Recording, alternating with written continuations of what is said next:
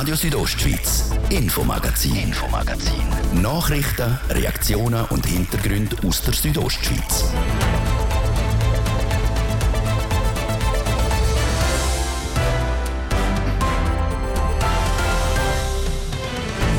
Der Bündner Grosse Rat hat die Woche seine erste Session vom Jahr gehabt. Und mit dabei sind natürlich auch die neuen Regierungsräte Carmelia Meissen und Martin Böhler gewesen. Unser Reporter vor Ort hat mit ihnen über ihre Premiere geredet. Zweimal ist es schon durchgeführt worden. Im Oktober steht schon die dritte Ausgabe an. Snowboard, Freestyle und Musikspektakel Big Air auf der Obernau in Chur. Heute hat es auch eine Medienkonferenz abgehalten. Wir sind dabei gewesen. Beim Grillieren im Sommer weiß man, dass man aufpassen muss mit dem Feuer. Im Winter denkt man wahrscheinlich weniger daran, dass es es wo könnte anfangen brennen. Weil es im Moment aber an vielen Orten trocken ist, ist die Waldbrandgefahr in Teil von Graubünden hoch. Warum das so ist und wo man speziell aufpassen muss, haben wir herausgefunden. Das Thema vom ersten Teil, heute im Infomagazin auf RSO vom Mittwoch, 15. Februar. Im Studio ist der liebe Biondini. Guten Abend miteinander. Eine Premiere diese Woche für die beiden neuen Bündner Regierungsräte, Carmelia Meissen und Martin Böhler. Sie haben zum ersten Mal als Mitglieder der fünfköpfigen Kantonsregierung an einer Session im Bündner Grossen Rat teilgenommen und sind an diesen drei Sessionstagen im Parlament ein paar Mal Rede und Antwort gestanden. Der Martin De Platzes hat die zwei Neo-Regierungsräte im Foyer vom Parlamentsgebäude in Chur zum Gespräch getroffen. Frau Regierungsrätin Carmelia Meissen, Herr Regierungsrat Martin Bühler, noch sind die ersten berühmten 100 Tage nicht vorbei, seit Sie im Amt sind. Aber immerhin die erste Session. Frau Regierungsrätin, wie haben Sie die drei Tage erlebt? Ich habe die als sehr intensiv erlebt, aber auch sehr konstruktiv. Ich habe mich darauf gefreut. Die Debatte zwischen der Regierung und Parlament, das ist eine Kernaufgabe als Regierungsrätin und etwas sehr wichtig, was mir auch am Herzen liegt dort. Sie sind verschiedentlich gefragt gewesen. Sie können antworten. Hier haben Sie als sattelfest wahrgenommen. Da ist einige Mal um den Wolf gegangen, auch um die polizeiliche Generalklausel. Dann ist es um Gänzegeier gegangen, es ist um Energie gegangen und, und, und. Wie fühlen Sie sich in der Dossier betreffend der Sattelfestigkeit? Ich fühle mich gut. Ich habe mich natürlich in den letzten Wochen auch intensiv auf das Thema vorbereitet, aber es liegt auf der Hand. Sämtliche Details habe ich, habe ich noch nicht intus und das wird auch noch Arbeit sein, die ich in den nächsten Wochen und Monaten werde weiter verfolgen Herr Finanzdirektor Martin Böhler, Sie sind auch schon konfrontiert worden mit dem Thema Steuerentlastungen. Der Auftrag vom FDP-Grossrat Oliver Hohl ist überwiesen worden. Da gibt es schon noch einiges zu jetzt mit einer Auslegeordnung betreffend der Variante, die Sie vorschlagen können. Ja, das ist ja so. Ich bin aber froh, hat man können genau an dem Vorgehen festhalten. Es hat sich ja schon in der Debatte abzeichnet, dass da eine Zustimmung um ist für den Auftrag vom Grossrat Hohl. Und jetzt sind wir gefordert und wir haben einen Haufen Voten gehabt. 16, glaube ich, sind es und das hat auch schon die Richtung gegeben, wo man dann kann die Auslegeordnung anpacken kann. Wie haben Sie Ihr Amt jetzt gestartet? Wie steht es mit der Sattelfestigkeit in der Dossier? Es ist nicht gerade so bunt wie bei der Kollegin Meissen, wenn man jetzt schaut, aber nicht an dieser Session. Für mich sind es so wie zwei Zielsetzungen in der Anfangszeit. Das eine ist die Dossier kennenlernen, das andere ist aber auch mein Team gut kennenlernen. Das ist ein bisschen das Abwägen. Wo geht man schon wie in die Tiefe und wo lernt man die Leute kennen, die eben die Tiefe schon haben. Und ich probiere da die Gratwanderung, das gibt einem halt, dass man dann am Abend das was liest, wenn man tagsüber in einer Dienststelle unterwegs ist. Das heißt, am Abend etwas lesen, das neue Amt bringt auch ein bisschen das Privatleben durcheinander. Das heißt, man hat weniger private Zeit. Ja, das ist schon so, aber das hat man auch gewusst, dass es in einer Anfangsphase darum geht, möglichst den Tritt zu finden. Und ich habe es sehr genossen, jetzt diese Session zu erleben. Ich habe mit Spannung darauf gewartet und es ist ja wirklich meine erste Tätigkeit im Rahmen eines Parlamentsbetriebs und habe einen Haufen gelernt in den letzten drei Tagen. Carmelia Meissen, für mich, ich nehme es so wahr, mindestens seit Sie Gemeindepräsidentin von Ilanz geworden sind, sind Sie für mich eine Vollblutpolitikerin. Jetzt in der Regierung erst recht. Ja, das ist so. Seit 2018 ist meine Haupttätigkeit äh, Politik, Exekutivpolitik und führe das jetzt weiter. Wie Ihr Vater, der ehemalige Bündner Ständerat, Theo Meissen, hat er schon eine Beurteilung abgegeben, in Anführungs- und Schlusszeichen? Ja, das ist tatsächlich so. Er hat mir gestern Nachmittag ein schönes Mail geschrieben und ähm, hat mir auch äh, hat mich ermuntert, auf meinem Weg weiterzugehen und mir viel Erfolg gewünscht. Und ich gehe mal davon aus, Papa und Mama sind sehr stolz. Ja, sie sind sehr stolz. Martin Bühler, Sie sind nie im Parlament gewesen, auch nie in einer Exekutive. Sie sind früher Chef vom Amt für Militär und Zivilschutz. Das ist schon ein kompletter Wechsel, ein ganz anderer Tagesablauf jetzt in einer Exekutive.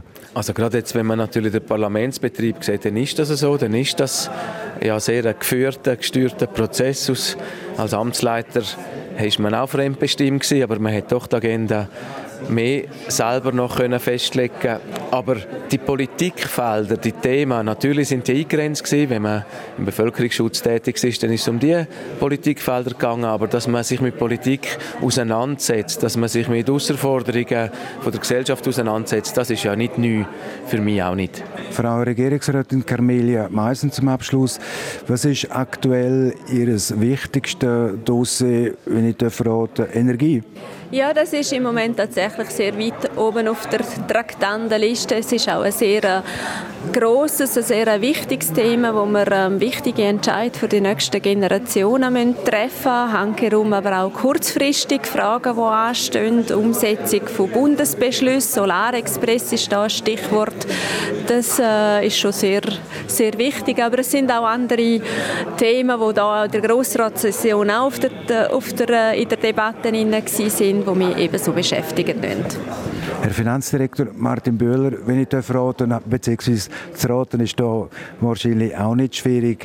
Bei Ihnen das aktuelle Thema natürlich die Finanzen, nicht zuletzt auch die fehlenden Millionen, die von der Schweizerischen Nationalbank nicht können ausgeschüttet werden, etwas über 60 Millionen. Ja, das eine ist die ganze Finanzpolitik und die Vorbereitung äh, vom Jahresabschluss 22 natürlich die Inangriffnahme vom Budget 24, das sind die Dossiers, die man jetzt hat. Das sind aber eigentlich Routinedossiers, die über alle Jahre wieder gleich sind, außer halt die Resultate. Dann haben wir aber auch den Gemeinstrukturbericht in Ausarbeitung und man hat jetzt ja gerade im Nachgang von den Abstimmungen äh, in Lax, Schluein und Sagoin zur Fusion gesehen, wie viele Emotionen das auch auslösen kann, dass das von höherem Interesse ist und auch die Weiterarbeit an dem Gemeinstrukturbericht und die Vorstellung in der zweiten Jahreshälfte auf das freue ich mich und auch auf die Debatte, die daraus herauskommen wird. Hören wir mit etwas Positivem. Sie haben den Rechnungsabschluss 2022 erwähnt. Der schließt positiv ab, also mit schwarzen Zahlen. Das können Sie schon sagen. Auf das deutet also sehr, sehr viel hin, ja. Herr Regierungsrat Martin Böhler und Frau Regierungsrätin Carmelia Meisen, vielen Dank für das Gespräch. Vielen Dank und einen schönen Tag. Hübschen Tag, merci. Der Martin De Platzes im Gespräch mit den beiden neuen Regierungsräten, wo jetzt die siebte Woche im Amt sind.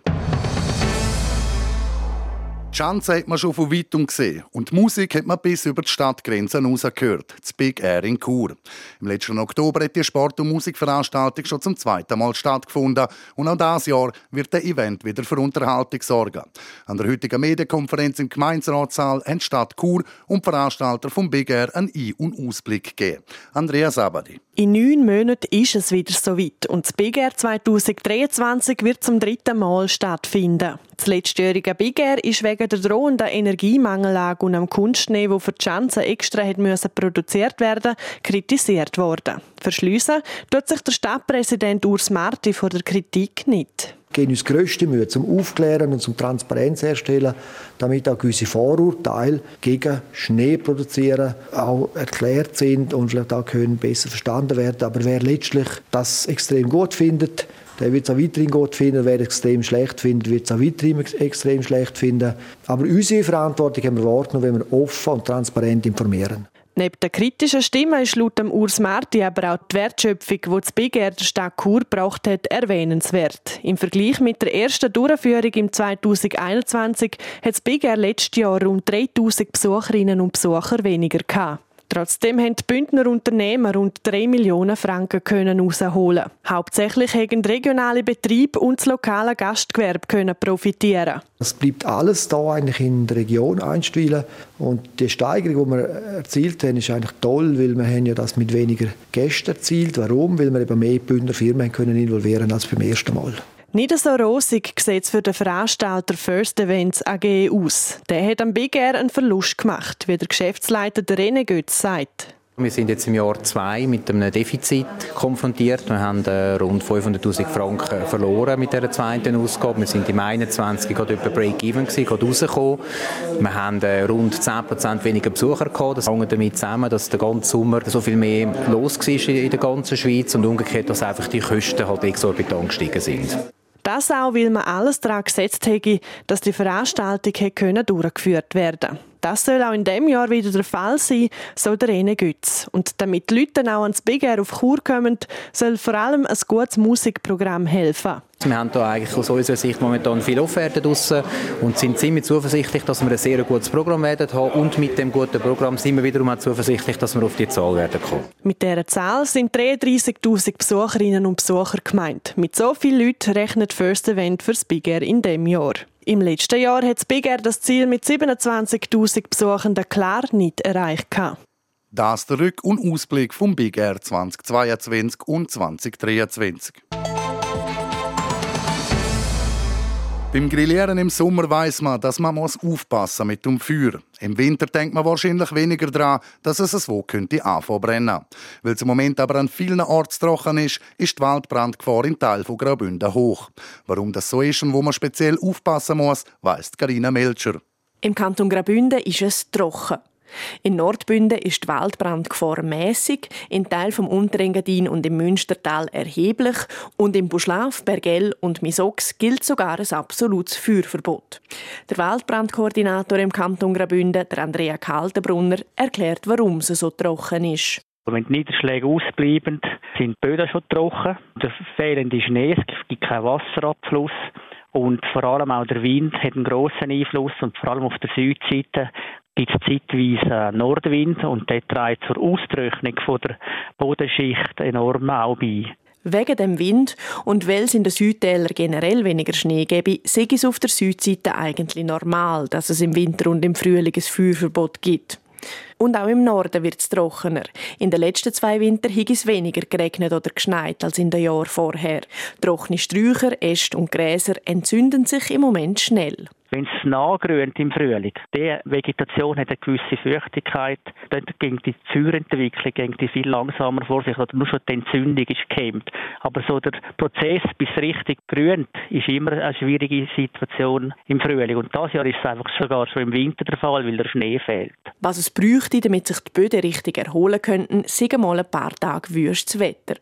Das fehle seit über einem Jahr um die Böden, die eigentlich ein Defizit nach wie vor vom letzten Jahr haben, vom letzten Frühling, Sommer, die sollten sich einmal wieder richtig mit Wasser tränken. Und für das braucht es schon drei Tage Durchregen.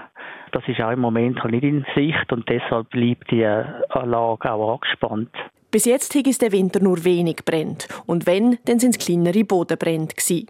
Passieren können es an gewissen Orten aber eben auch im Winter gleich noch schnell. Dort, wo der Schnee fehlt, dort, wo es warm ist am Nachmittag, dass dort durch Unachtsamkeit ein Brand kann entstehen, auch nur durch eine sorglos weggeworfene Zigarette. Das müssen sich die Leute einfach bewusst sein. Für den Frühling erwartet Andrea Kaltenbrunner vom Amt für Wald- und Naturgefahren darum mehr Brände in Graubünden.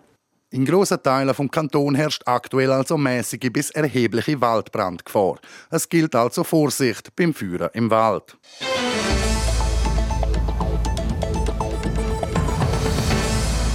Wir hören das Infomagazin auf Radio Südostschweiz. Wir unterbrechen für das Wetter und den Verkehr.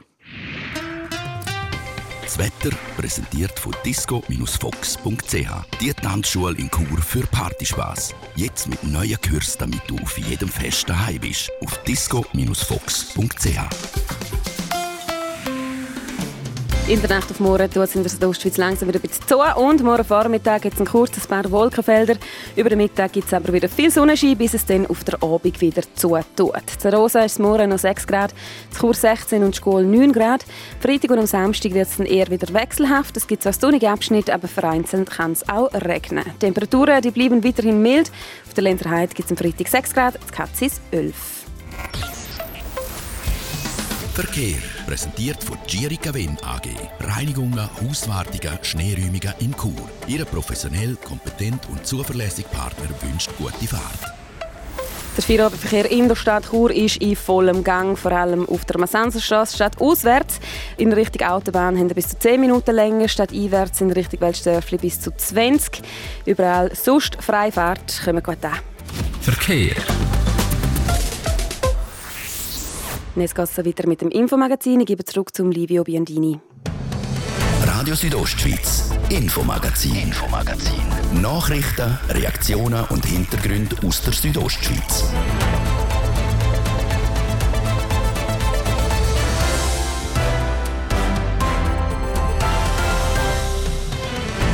Es ist kurz nach um halb sechs. Wir kommen zum zweiten Teil vom Infomagazin mit diesem Thema.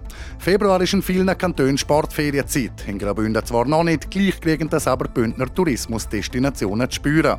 Wie sich das auf das Geschäft der Bündner Hotels auswirkt, über das haben wir mit dem Präsidenten vom Branchenverband Hotellerie Swiss Graubünden geredet. Im Wallis sind Schneekanonen von Klimaaktivisten demoliert worden. Passen Bündner Skigebiete jetzt darum besser auf ihre eigenen Kanonen auf? Der HC Davos hat diese Saison immer wieder Probleme mit verletzten Stammspielern, vor allem auch Verteidiger. Jetzt hat der HCD einen neuen Ausländer geholt, um diese Lücke zu schliessen. Wer das ist, hören wir gerade jetzt hier bei uns im Infomagazin. Februar ist Sportferienzeit. Zwar noch nicht in der Bündner Schule, aber in vielen anderen Kantonen. Und das wiederum kriegen Tourismusdestinationen in Graubünden zu spüren. Viele Schweizerinnen und Schweizer, aber auch Gäste aus dem Ausland, verbringen nämlich ihre Skiferien bei uns. Für die Hotels ist das neben den Festtagen die, die wichtigste Zeit vom Jahr. Nur fällt in diesem Jahr der große Schnee. Wie sich das auf das Geschäft der Bündner Hotels auswirkt, das hat Jasmin Schneider vom Ernst Aschi Wirsch wissen. Er ist Präsident vom Branchenverband Hotellerie Suisse. Swiss Graubünden. Bis jetzt ist es eigentlich eine Erfolgsmeldung bei fast allen Destinationen. Es ist sehr gut gelaufen. Also, wir haben genug Gäste, die Kassen sind voll, die Erfolgsrechnungen sehen positiv aus.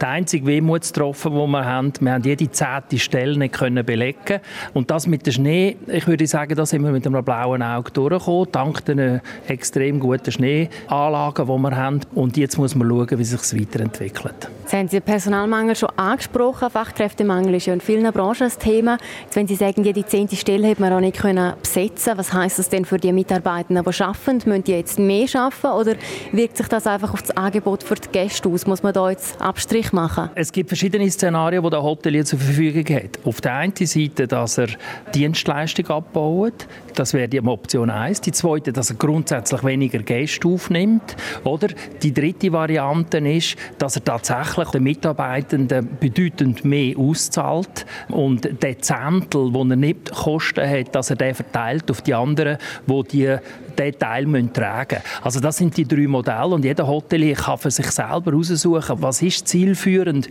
Aber mir macht mehr Sorgen eigentlich die mittel-langfristige Perspektive, weil so kann es nicht weitergehen, weil in 17 Jahren wird jede vierte Stelle im Kanton Graubünden nicht besetzt sein und das ist geht dafür die Frage, können wir den Wohlstand noch erhalten?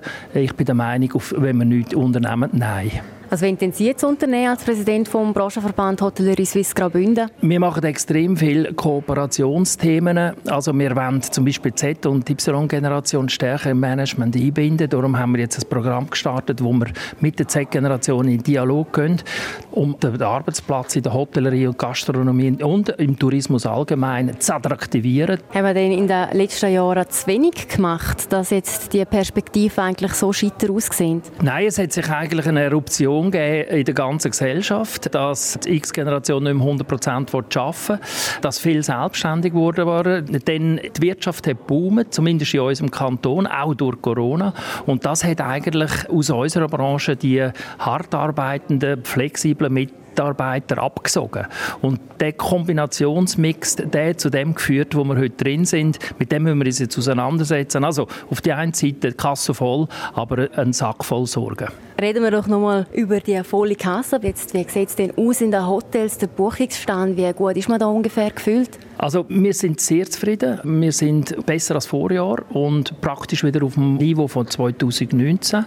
Das ist sehr erstaunlich und vor allem zu höheren Preisen. Also darum ist die Wertschöpfung besser. Also die Erfolgsrechnungen in den einzelnen Betrieben werden sehr erfreulich aussehen. Ich würde aber dem wirklich sagen, wir müssen aufpassen. Es gibt eine Kehrseite von dieser kurzfristigen Erfolgsmeldung. Die mittel-langfristigen Perspektiven sehen durchaus anders aus, wenn wir das Mitarbeiter und Fachkräfte Thema nicht in den Griff bekommen. Ich habe jetzt vielleicht nochmal auf das Jahr geschaut. Sie haben schon angesprochen, 2019 vor Corona, letztes Jahr war auch recht gut, gewesen. sehr viele Schweizer Gäste sind da. Gewesen. Hat sich das jetzt wieder eingependelt zu einer ähnlichen Lage wie vorher? Ja, und vor allem, was sehr erfreulich ist, wir haben jetzt den gesunden Mix von Ausländern Innen- und Ausländer und Schweizerinnen und Schweizer. Durch Corona sind wir praktisch ausschließlich von Schweizerinnen und Schweizer beglückt worden und jetzt ist eigentlich der Mix wieder da und das ist eigentlich schon notwendig. Wir können nicht nur von einem Markt abhängig sein. Was mich sehr erstaunt ist, dass die Teuerungszuschlag und der Währungsdifferenzen zum Euro, zum Dollar zum Beispiel, nicht dazu geführt hat, dass die Leute weniger Geld ausgeben. Das ist ein positiver Aspekt. Also Sie haben es ja vorher schon gesagt, Sie nehmen mehr Geld ein, die Preise sind gestiegen. Das heißt, Sie haben wegen der Teuerung die Preise angehoben und die Leute die zahlen eigentlich trotzdem. Wir haben wegen Mitarbeiterkosten, die hoch sind, weil wir dem einzelnen Mitarbeiter mehr zahlen müssen. Die Energiekosten, wir haben verschiedenste Lebensmittelkosten, die hoch sind, haben wir müssen die Preise erhöhen und das ist geschluckt worden vom Konsument und zwar relativ diskussionslos. Das hat mich auch erstaunt, weil früher ist jedes Prozentli, wo wir rauf sind, ist gerade eine Polemik ausgelöst worden. Das ist damals nicht der Fall gewesen. Also die Leute haben Geld und sie wollen Geld ausgeben. Wenn wir jetzt noch vielleicht einen Ausblick machen, jetzt ist erst Mitte Februar ein wichtiges Geschäft, nachher ist ja dann auch noch das Ostergeschäft. Jetzt haben wir schon recht Frühlingstemperaturen, der Schnee ist nicht mehr so da. Skifahren im April wird ja dann fast nicht mehr möglich sein. Wie schauen Sie jetzt auf den restlichen Winter, der da noch kommen sollte? Ich glaube, wir müssen wegkommen, dass man Ostern nur mit Skifahren definiert, sondern man kann auch Mountainbiken, man kann andere Sachen machen. Ich glaube, eher die Sonnengarantie, die wir in der Regel im Ostern auch haben, ist ein Garant, aus dem Nebelmeer im Wunderland zu flüchten. Wir müssen solche Botschaften ansprechen und dann bin ich zuversichtlich, dass der 8., 9., 10. April, wo ja Ostern wird stattfinden, mit einer Auslastung von 70 bis 80 Prozent möglich ist. Das der Ernst Aschewirsch, der Präsident von Hotellerie Swiss Graubünden, im Interview mit der Jasmin Schneider über den Buchungsstand in den Bündner Hotels von dem Winter und die aktuellen Herausforderungen der Hotelbranche. Das schöne Wetter, das wir seit fast zwei Wochen dürfen geniessen laden zum Rausgehen ein. Zum Beispiel in Höhe im Bündner Skigebiet. Damit die Schneebegeisterten ihr Hobby können ausleben können, kommen die Skigebiete fast nicht um Schneekanonen um. Blöd nur, wenn die von Umweltaktivisten zerstört werden, so passiert im Kanton Wallis. Ob die Bündner Skigebiete wegen der Vandalenakte jetzt ein besonderes Augenmerk auf ihre Schneekanonen haben im Bericht von Anatina Schlegel und Thies Fritschi. Zur Freude von ganz vielen Wintersportlerinnen und Sportlern laufen die Schneekanonen in den Schweizer Skigebieten auf Hochtouren. Sepp passt aber gewissen Umweltaktivisten und Umweltaktivistinnen nicht. Im Kanton Wallis sind an drei Standorten die Schneekanonen kaputt gemacht worden und die Verantwortlichen drohen mit weiteren Aktionen.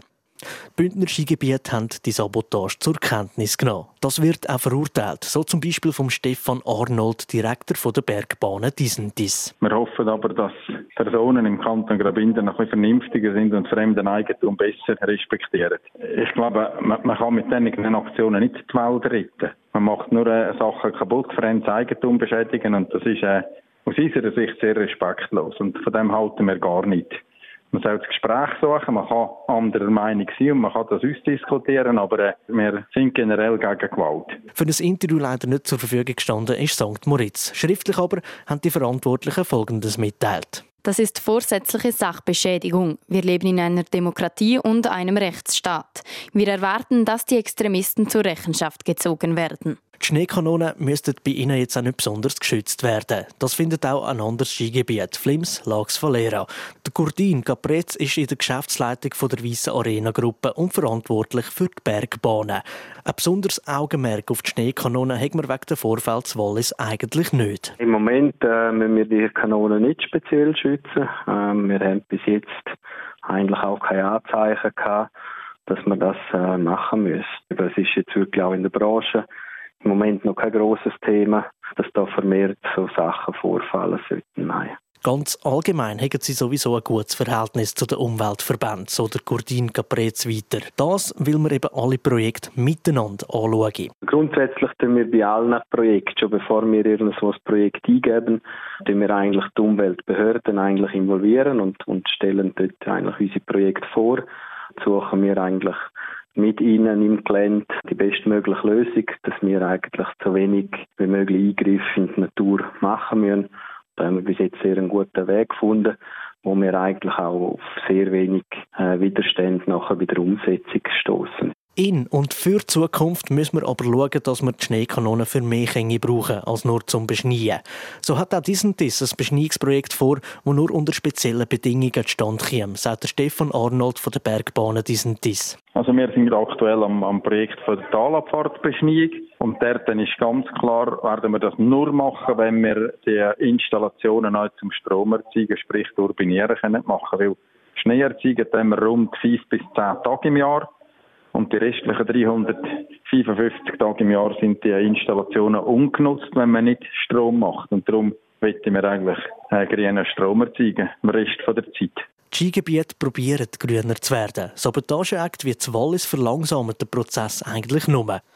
Zum Schluss noch ein anderer Aspekt. Der kommt vom Skigebiet Arosa Lenzerheide, wo leider auf ein Interview verzichtet und uns schriftlich geantwortet hat. Schneesport ist der Lebensnerv für touristische Wertschöpfung in allen Wintersportorten.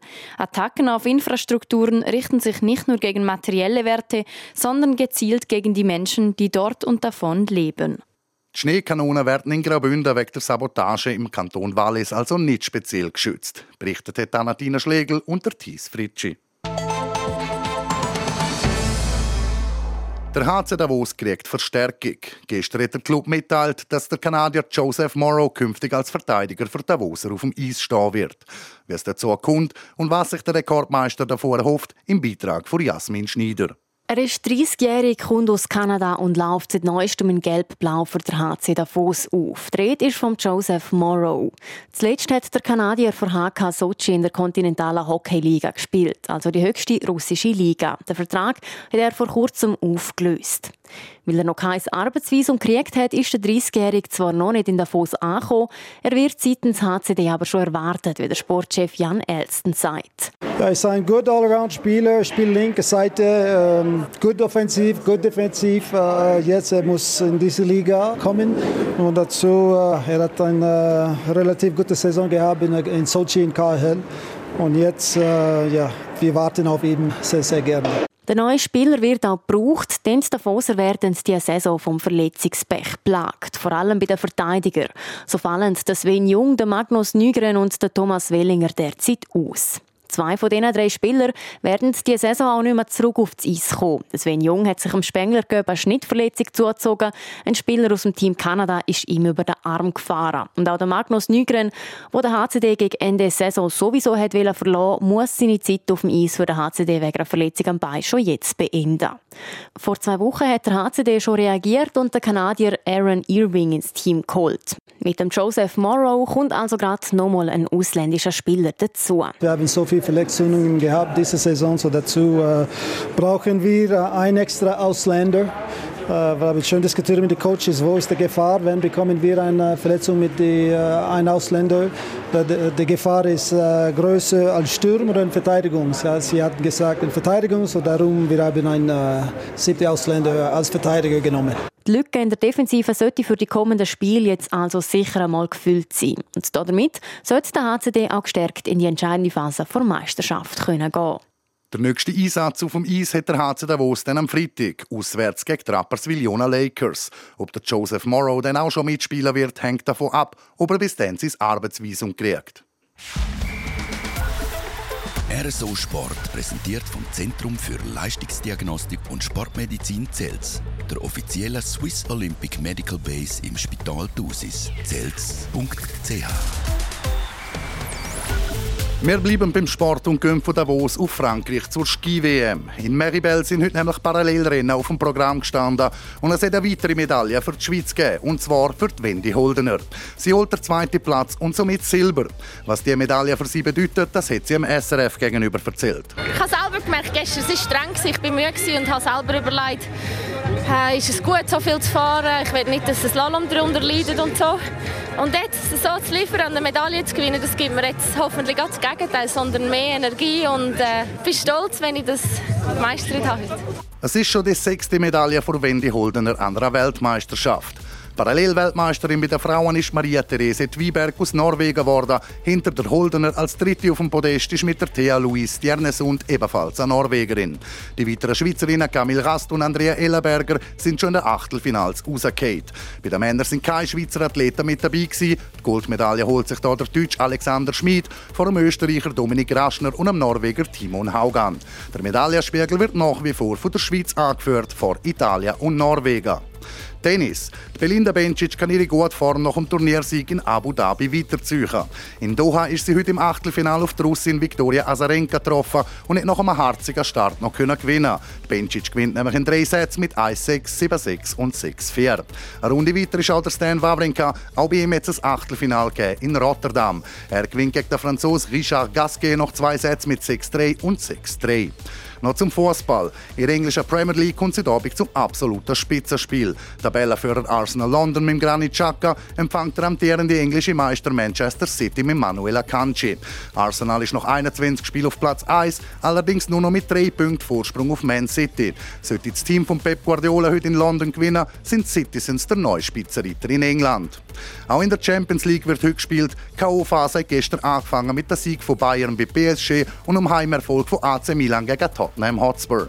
Heute trifft Borussia Dortmund mit Gregor Kobel daheim auf der FC Chelsea und der FC Brügge empfängt Benfica Lissabon.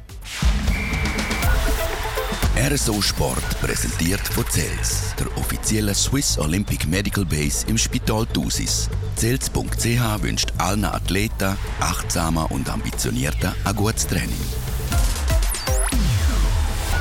Es ist 13 Minuten vor 6 Das wäre es früh mit dem Infomagazin auf RSO am Mittwoch, 15. Februar. Das kann nachgelost werden im Internet auf rso.ch oder auch als Podcast. Das nächste Infomagazin gibt es morgen Donnerstag am Viertel ab 5 Uhr, hier auf Radio Südostschweiz. Aus dem Studio verabschiedet sich der liebe Biondini. Schönen Abend miteinander. Radio Südostschweiz, Infomagazin, Infomagazin.